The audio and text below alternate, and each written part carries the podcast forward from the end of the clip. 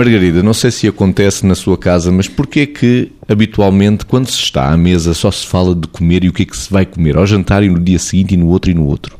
Pois e às vezes até se dão receitas. Bem, eu diria que se começa sempre e às vezes de um, de, por um tempo mais ou menos prolongado de falar da comida que se está, que se está a comer naquela altura, das, das receitas que não sei o quê, sobretudo se são coisas novas, uh, sobretudo se há convidados. Portanto, uh, realmente é um tema interessante. Eu acho que quando se fala, é um tema interessante, eu acho que sim, não é? Embora haja muitos outros temas para os quais é expectável e desejável que a conversa depois se dirija ao fim de algum bocadinho bocadinho de saciação uh, do tema e, e também através da comida ingerida.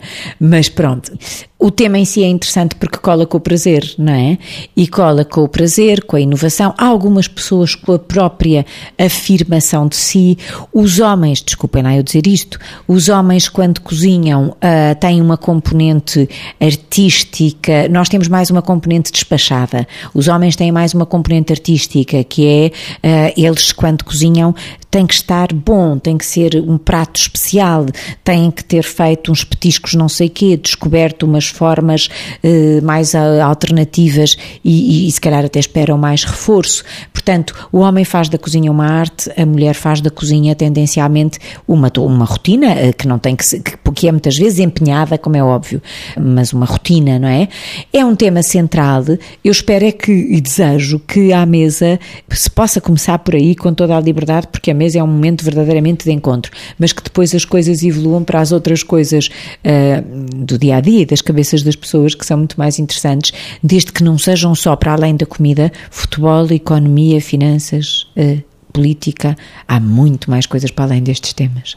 Podia haver aqui um presuntinho, um queijinho, mas não há. Vitor, porquê que tendencialmente falamos muito de comida quando estamos à mesa? Essa do presuntinho e do queijinho agora, agora fez-me salivar e, e atrapalha-me as palavras.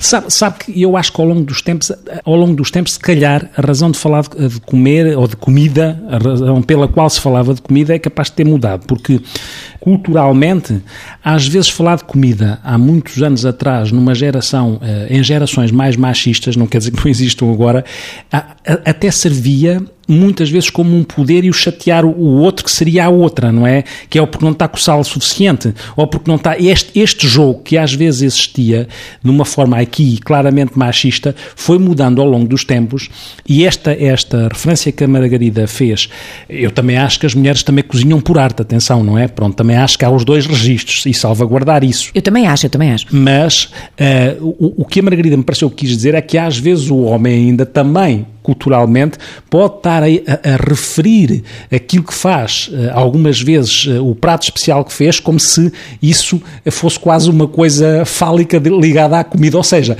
em determinada altura, fazer aqui não sempre, nem nunca, mas, mas ao longo do tempo, quando começou a aproximar mais da cozinha e valorizar a cozinha, e para integrar isso como uma coisa que fazia também parte da sua masculinidade, muitas vezes evocava isso como se fosse, estava a fazer um prato XPTO e isso era uma coisa que dava um determinado tipo de estatuto, e acho que progressivamente vai falando disso com naturalidade e com o gosto que se dá pela própria natureza que fazer comida e comer uh, tem ligado, que é, é esta potenciação de tudo o que é sensorial e a comida, a comida permite esta potenciação de tudo o que é sensorial em nós.